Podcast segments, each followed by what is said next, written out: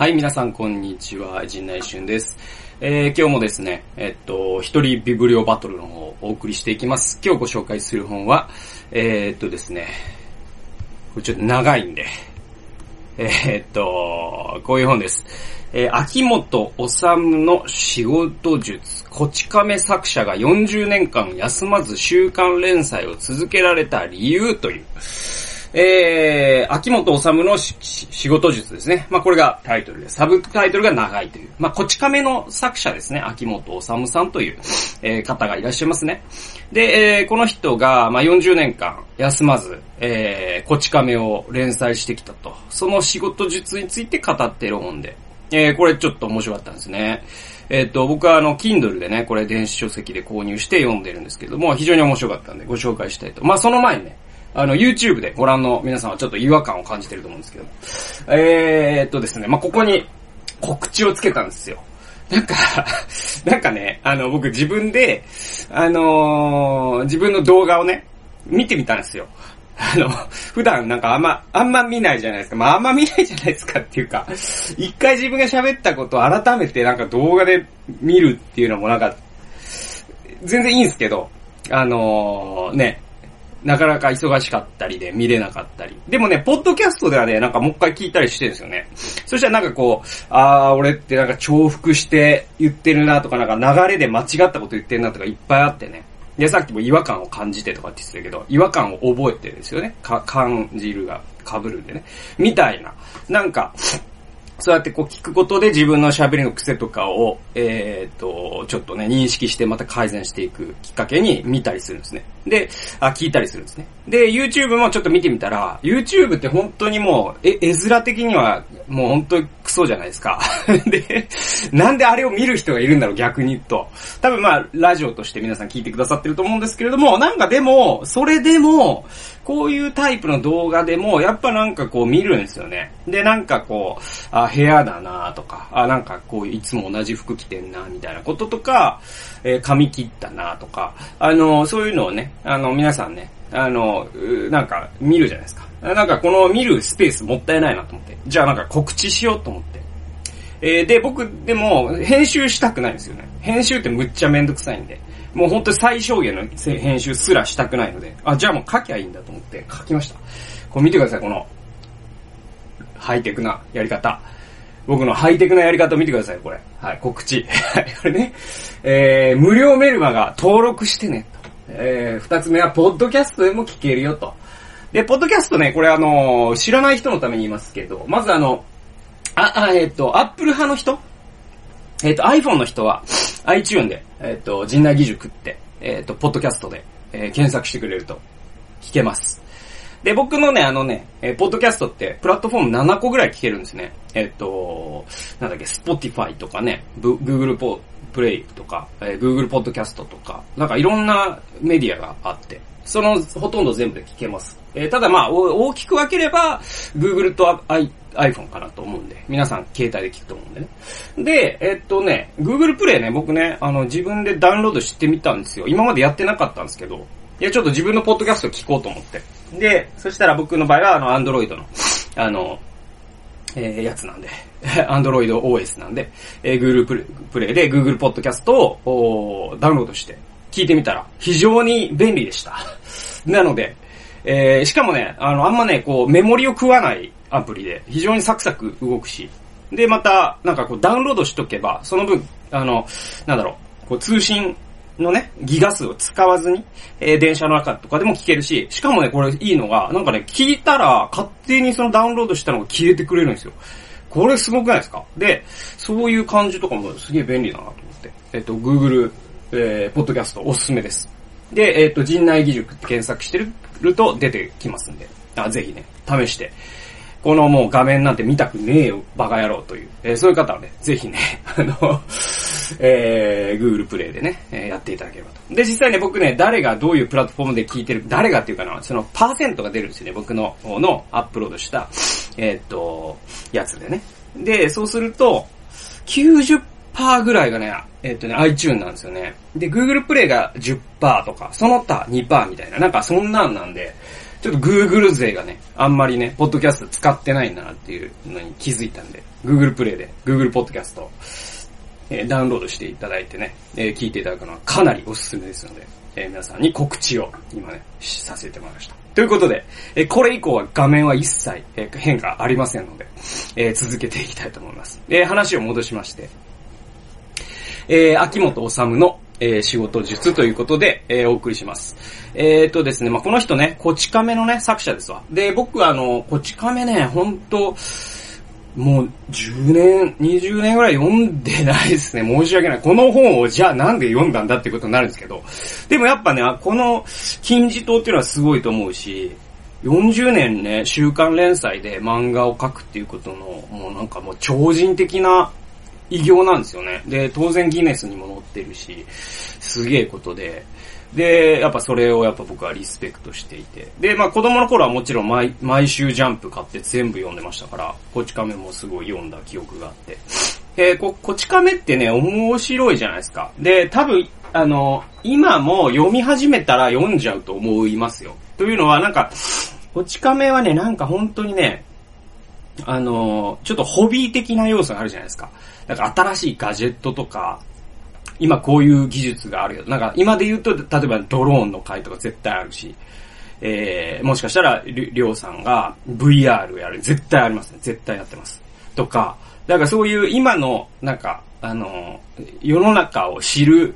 そう子供が、こち亀という窓を通して、大人の世界でこういうのがトレンドなんだみたいな。そういうなんか、あの、感じ あの、ワールドビジネスサテライトっていうね、テレ東の人気番組あるじゃないですか。で、結構感度の高いね、えー、社会人の人結構見てる人多いんですけど、なんか子供版ワールドビジネスサテライトみたいなのが、なんか僕はこち亀の面白さだったなっていうのを今思って、えー、振り返ってますね。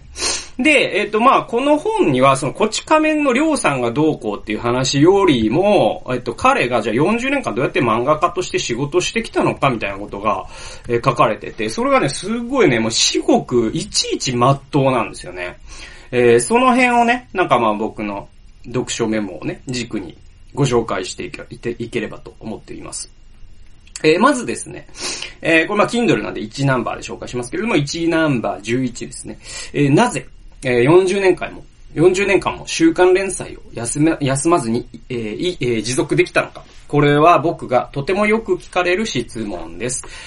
で、えー、今になって言えることは、目の前にあることをこなし、一つ一つ積み重ねていること、積み、えー、月並みかもしれませんが、えー、これしかないのですと。え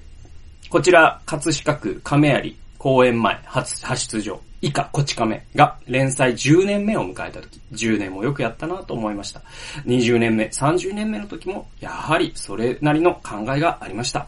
でも、よし、それならあと10年続けようとか、200巻まで行くぞ、なんていう、ずっと先のことは考えられませんでした。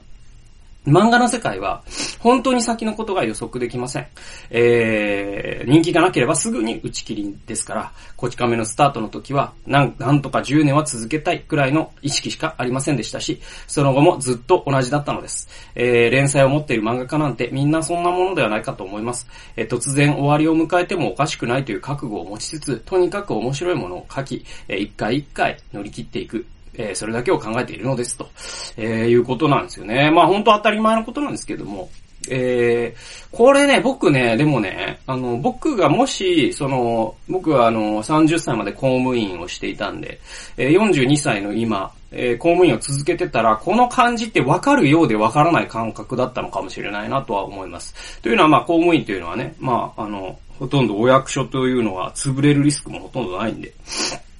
あの、少なくとも定年までは食っていけるだろうという見通しが立つわけじゃないですか。えー、なんで、えー、っとね、この、その秋元さんの感覚ね、えー、じゃあ10年やれた。えー、じゃあ、あと50年はできるだろうとか思わずに、えー、もう10年やれたら、明日、来週潰れるかもしれないから、常にもう来週面白いものを書くということを積み重ねていって、振り返ったら10年やってた。振り返ったら20年やってた。振り返ったら30年やってて、振り返ったら40年やってた。これだけなんだよという感覚はすごいよくわかります。で、僕もね、あの、この、FVI という団体を立ち上げて、えー、10年が経つんですけれども、で、えっと、まあ、こういうね、その、セルフサポートっていう形で宣教の働き、宣教師の働きをして、えー、12年が経つんですけれども、もう本当それ、秋元さんと全く同じで、来月できなくなるかもしれませんからね、その、皆さんの、その、祈りや、また、ご支援が集まらなくなれば、それで、まあ、神様が、まストップしろということになるんで、えー、それを僕は、もう毎月毎月、毎年毎年続けてきて、振り返ったら今12年だっていう話話だけなんで、えー、すっごくよくわかります。多分ね、あの、自営業の人とかは、すごいこの感覚わかると思う。皆さんそうだと思います。であとあの、芸能人の人とかですね。いや、えっ、ー、と、なんかスポーツ選手とかもこういう感覚って持ってると思うんですね。ただね、えー、じゃあ、その大企業とか公務員の人はこういう感覚がわからないか、から、えー、なんだろう、我々と違うんだというのもまたちょっと違ってて、その人だって実は、公務員であってもですね、例えば40代で大きな病を患って仕事ができなくなるかもしれないのに、今できているということの積み重ねが、実はそのね、勤続20年であり30年なわけじゃないですか。で、やっぱね、僕こういう感覚ってすごい大事だと思うんですよね。未来が確実性だけで埋まっていくとですね、人間に信仰は必要なくなるんですよね。で、未来が不確実だからこそ私たちは信仰というもの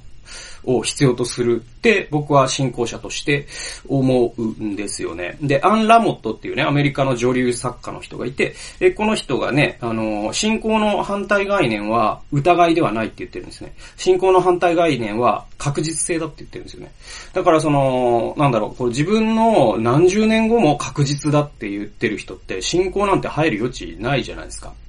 でね、えっと、ヤコブ書にですね、聖書のヤコヤコブ書に、えっと、こういう箇所があるんですよね。それは、えっと、あなたたちは、えー、例えばね、来年、あそこの町に行って、あそこで商売しようと言っている人たちよと。あなたたちに警告しますと。ね。あなたたちは思い上がっていますって言うんですよ。だって、あなたたちが明日生きているかどうかすら、神の御手の中にあるんですから、あなたたちは謙虚になって、もし神の御心ならば明日も生きていて商売をしよう。こういう謙虚な気持ちでいる、い、いなさいよって、ヤコブ書が訓戒してるんですよね。で、これってやっぱ秋元さんみたいな、えー、姿勢っていうのは、つまりヤコブ書がおすすめしてる。やっぱり神様の御心ならば、明日も生きて、僕はこの仕事をさせてもらおう。この積み重ねが一生、1年になり、10年になり、そして一生になっていく。僕はそういうね、えー、なんだろうな、生き方の方が、えー、よりね、ダイナミックに神様に、えー、信頼することになるんじゃないかなと、まあ、信仰者として思いましてね、思いましたね。えー、そして、えー、217、1ナンバー217にこうあります。自分の中で具体的に考えて結論まで導き、形にした上で人に相談を持ちかける。これね、ほんとね、これは僕は本当に組織で働いてたりとか、組織じゃなくてもそうですわ。あのね、えっ、ー、と、仕事できる人とできない人の一つの、えー、分かれ目になることだと思いますね。結構ね、あのね、相談してる時点で自分の中にで曖昧だっていう人が結構多いんですよね。で、それって人の脳みそにもたれかかってることで、えっ、ー、とね、ある程度相談する時点で、例えば1案、2案、3案っていうのを人がそれを見て読んで、そして、えっ、ー、と、まあ、デザインならばそれを見れる。えー、文章ならばそれを読める。えー、企画ならばそれ、イメージを抱かせる。えー、そういったものを1案、2案、3案みたいなものを持って、そしてその、それが見れる状態にしてから人に提案すると、その人がこの1案がいいね、2案がいいね、あるいは3案をちょっと改善した方がいいねっていう形で選びやすいじゃないですか。そうすると相談を持ちかけられた人のその認知負荷ですね。その人の、なんだろう、その、が楽になるんですよね。で、仕事ができる人って、自分と一緒に仕事がでする人が楽になるように、楽になるようにしてあげるのが仕事ができる人なんですね。でも、あの、ダメなやつっていうのはどういう感じかっていうと、相談する時点で自分の中にアイディアがなかったりするんですよね。それってもう人の脳みそにおんぶに抱っこしてるってことで、えー、それはちょっと甘えなんじゃないかなと思うんで。で、秋元さんもそうなんですって。だから、その編集者と一緒に仕事するんじゃないですか。で、秋元さんの場合は、えっと、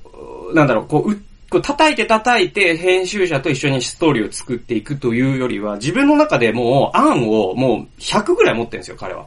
で、編集者のとこに行くときにはもう具体案を3つぐらい、もうほぼ読める形にネームを書いていくんですよね。で、それを叩いてもらうと。だから叩き台を常に作ってから相談を持ちかけるっていうのが、やっぱ仕事をする上で、えー、すごく相手に対する配慮にもなるし、大事だって彼は言ってて。これは組織で働く上でも非常に重要な、えー、ものだと思いますね。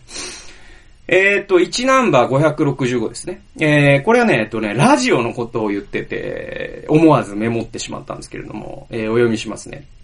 物を作る仕事をしていれば、アウトプットだけではなく、当然情報のインプットもしなければなりません。アウトプットばかりしていると、すぐにネタが枯れてしまいます。えー、でも、忙しいとどうしてもインプットする時間は取りにくく、気がつくとひたすらアウトプットだ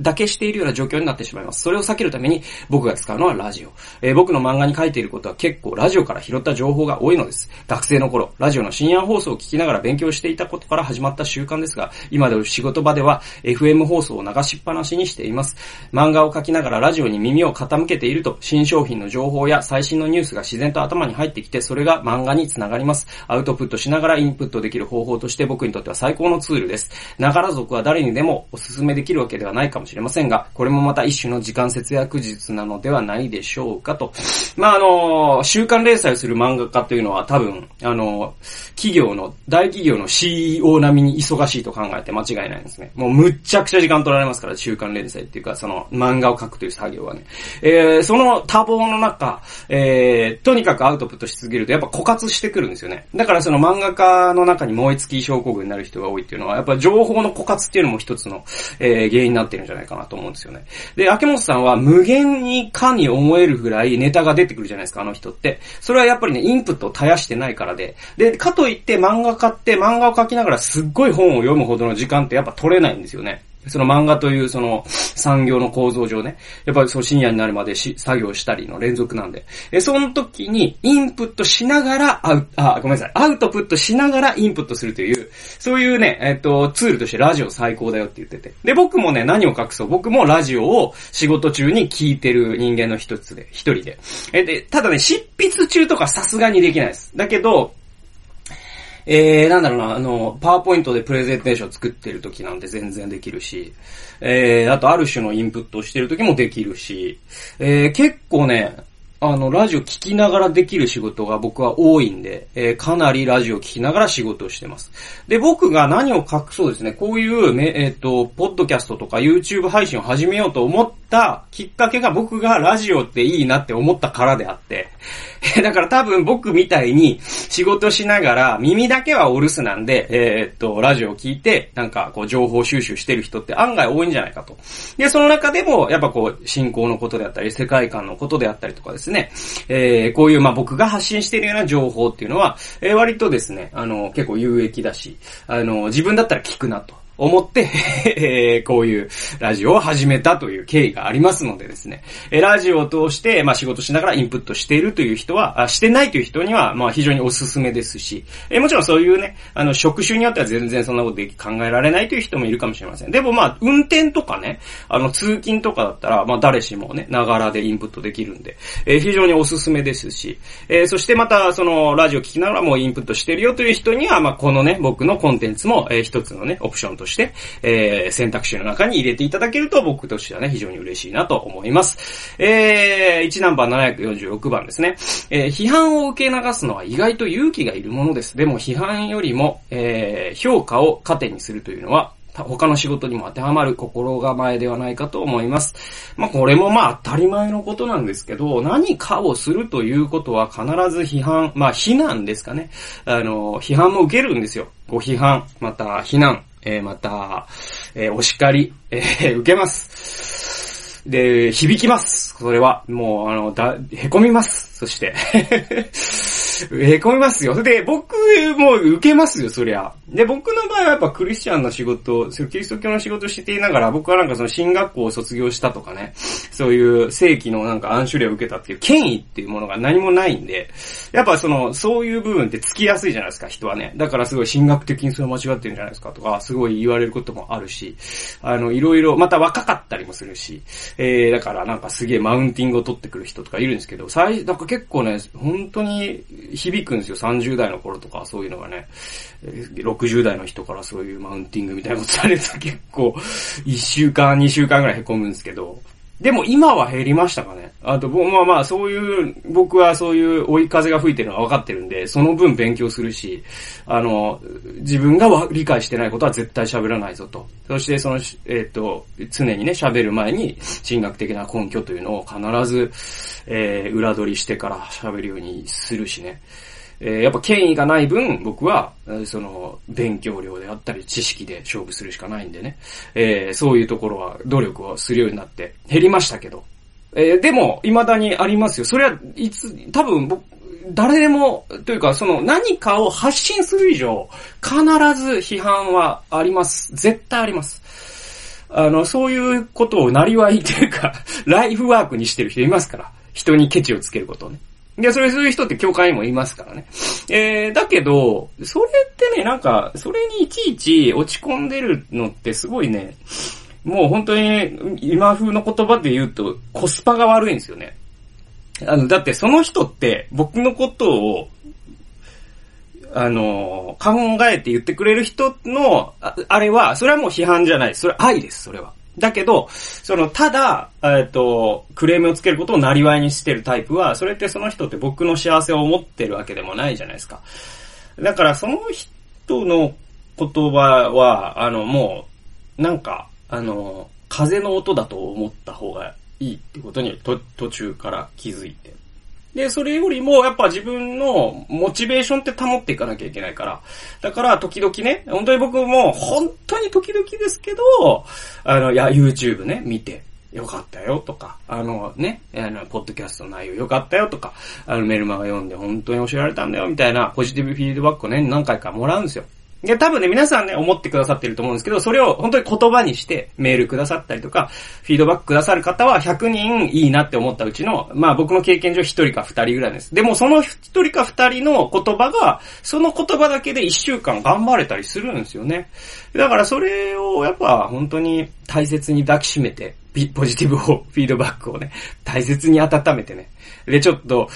心折れそうになった時はそれをまた思い出してね、走り続けた方が、なんかネガシティブフィードバックを、えー、くよくよと思い悩むよりも、えー、すごく、僕は経済的なんじゃないかなということをやっと学びつつあるというのが僕のあれで、まあ、秋元さんもそういうことができる人だったから40年間もやってこれたんだよという、えー、ことですね。えー、次行きますね。1ナンバーのえー、845番、えー、取材は漫画に書きたいことがあるから行う情報のインプットですが、使い道が定まってない情報の蓄積も大切だと思っています。えー、僕が情報蓄積のために昔から行っている方法は、雑誌や新聞の切り抜き、切り抜き記事を、えー、ペタペタ貼ったファイルは相当な量になっています。でね、これは、まあ、あのーえー、っとね、何かしらのね、アウトプットを、えー、する人というのは、えー、もう生命線はね、実はもうインプットの量です。これ、あの、量です。これ。あの、質の前に量です。で、えー、っと、ずアウトプットをね、続けれてる人っていうのは、あの、膨大なインプットをしてます。例外なく。多分アウトプットしてる10倍ぐらいはインプットしてます。で、なんで、その法則があるんで、とにかくアウトプットするにはインプットっていうのがめちゃくちゃ大事で。で、えっと、その、秋元さんも言ってるように、このアウトプットをするからこのインプットをするっていう1対1対応では絶対ダメなんですよ。そうじゃなくて、インプットをする、1インプット、あ、アウトプットするということは、10ぐらい在庫持ってた方がいいですよね。えー、それは僕の感覚で、やっぱね、あの、で、知識の倉庫っていうのは、あの、えー、っと、リミッターないですから。ないです。あの、これはね、本当に、僕なんかでももちろんね、本も読む方だし、インプット量も多いと思うんだけれども、でも僕の10倍も100倍も本読んでインプットしてる人なんて、いるんですよ、やっぱ日本にはね。で、そういう人たちって倉庫が無限かというと、やっぱ人間の脳ってすごいから、そういうものをやっぱね、入れておけるし、入れておいたらおいたで、えー、またアウトプットが洗練されてくるっていうのがあるんで、えー、その使い道のない情報を、ちゃんと持っとくって結構大事です。いつ使うことになるかわからないから。はい。って僕は思います。なので、なんだろうな、あのー僕は物に関しては断捨離した方がいいと思うんですよ、断捨離。あの、いらないものはどんどんね、手放していった方がいいと思うんですけれども、あの、知識に関しては断捨離反対派で、えっと、何この知識っていうのが結構役に立ったりします。ああ、これは言っときたいなと。で、えー、っと、そうですね、まあ、えあとはね、あの、リアルな書店に行く意味。そのね、ネットの知識ってなんか入ってこないって秋元さんも言ってて、えー、だからやっぱリアルの書店に行くと、その自分の関心のあるやつの隣の背表紙に惹かれたり、そういうのからすごいいい本に出会うっていうことがあるよとかってこと言ってたりとか、えーと、そうですね。あと、ま、1ナンバー990ですかね。えー、座ったら書く。この名言は尊敬する斎藤隆夫先生の言葉です。座ったら仕事をするだけ。非常にシンプルですが、漫画家だけではなく、あらゆる仕事に使える心構えなのではないかと思いますと。えー、これね、あの、斎藤隆夫先生というのは、あの、ゴルゴ13の作者ですね。まあ、この人はあの、漫画界の重鎮なんですけれども。で、えっ、と、座ったら書くっていうのが、えっ、と、えー、斎藤隆夫さんが、えー、秋元さんに言ってくれた言葉なんですって。で、えっ、と、まあそれをすごく大切にしていただくと。まあまさに本当に40年間連載し続けるっていうのはもうそういう心構えじゃないとできなくて。で、確かアメリカのね、作家で、えっ、ー、と、スティーブン・キングだったかな？あのね、誰だったかは、カート・ボカネット・ジュニア忘れたけど、アメリカの作家も同じようなことを言ってるんですよ。とにかく、1文字も出てこなくても私は、えっ、ー、と、毎日3時間、机の、机、椅子に座って机に向かうと。それを続ける。その結果、一文字も出てこない日もあると。でも、やっぱり座るんだって言うんですよね。で、僕、これってやっぱプロの、あれだなと思いますよね。心構えだなと思います。で、僕もやっぱりですね、そのフリーランスとして、え常にですね、座って何かを生み出すということを苦しみながらもやってきたんで、わかります。で、えっ、ー、と、これがやっぱり座ることから逃げるようになると、やばいですね。やばいです。で、逃げずにやっぱり向かい合うことが、ああらゆる仕事に必要なんじゃないかなと思います。これはやっぱり、えー、でもね、それができるっていうのはやっぱ脳みその体力みたいなものも必要だから、やっぱ自分の基礎体力をつけていくことも大事だし、しっかり寝ることも必要だし、生活のリズムを、えー、ちゃんと整えることも大事だし、栄養のバランスのいい食べ物を食べることも大事で、えー、そういうのが総合して、やっぱり安定したアウトプットができていくということになるんじゃないかなと思います。えー、っと、1ナンバー1058ですね。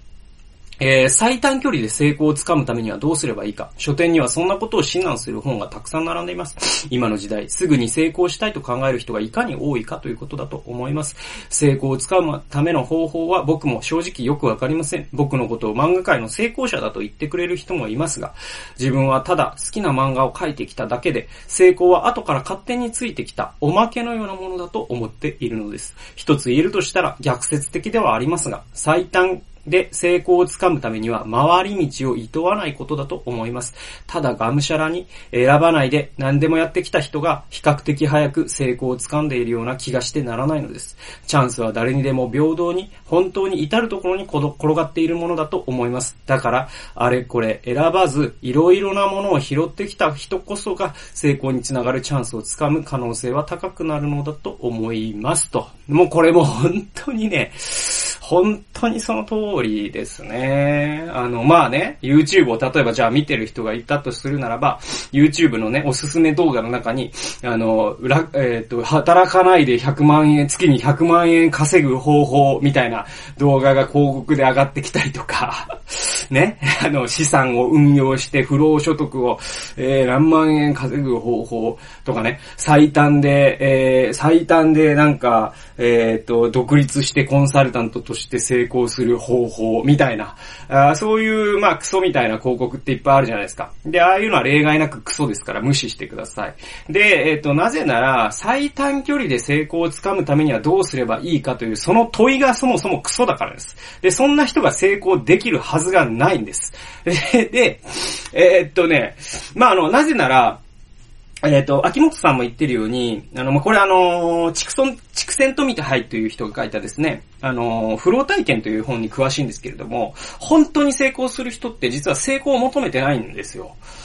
えー、そう、えっ、ー、とね、本当に成功してる人って、秋元さんもご自身でおっしゃってますけども、えっと、本当に成功している人にインタビューしていくと、その人たちが求めているのは成功ではなかったってことがわかるんです。じゃあなんで成功してるのっていうと、その人たちは副産物として成功を手にしているんです。じゃあそれは何の副産物かというと、その仕事が楽しいということの副産物なんですよ。で、秋元さんだとしたら楽しい漫画を描くということですよね。で、まあ僕だったとしたらなんかこういう意味のあるアウトプットをすることも楽しいというか、楽しいというと語弊があるけれども、それを追求していくことですよね。それがまあじゃあ成功と呼べるものと繋がる時があるかもしれないし、ないかもしれないと。でもそれ自体がもうすでに報酬いただいてるんで、えー、それに加えて成功というもの、あの、副産物があった時はラッキーだし、なきない時はラッキー。それぐらいの心構えの人ほど成功するってことが分かってて。これって成功の逆説なんですよね。だから成功をつかむために最短距離で行きたいなんていう人は、そのプロセスを楽しむっていうことを知らないわけじゃないですか。でも本当に成功してる人に聞けば聞くほど、プロセスを楽しんでいる人ほど成功してるんですよ。はい。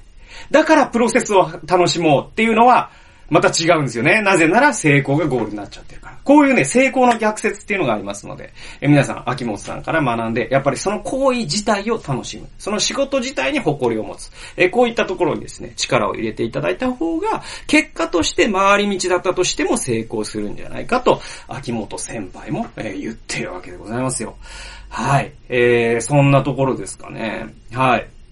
まあ、他にもですね、いろんなね、プロに、まあ、この本にはですね、プロであること、えー、プロフェッショナルであることっていうね、エッセンスがすごく含まれてて、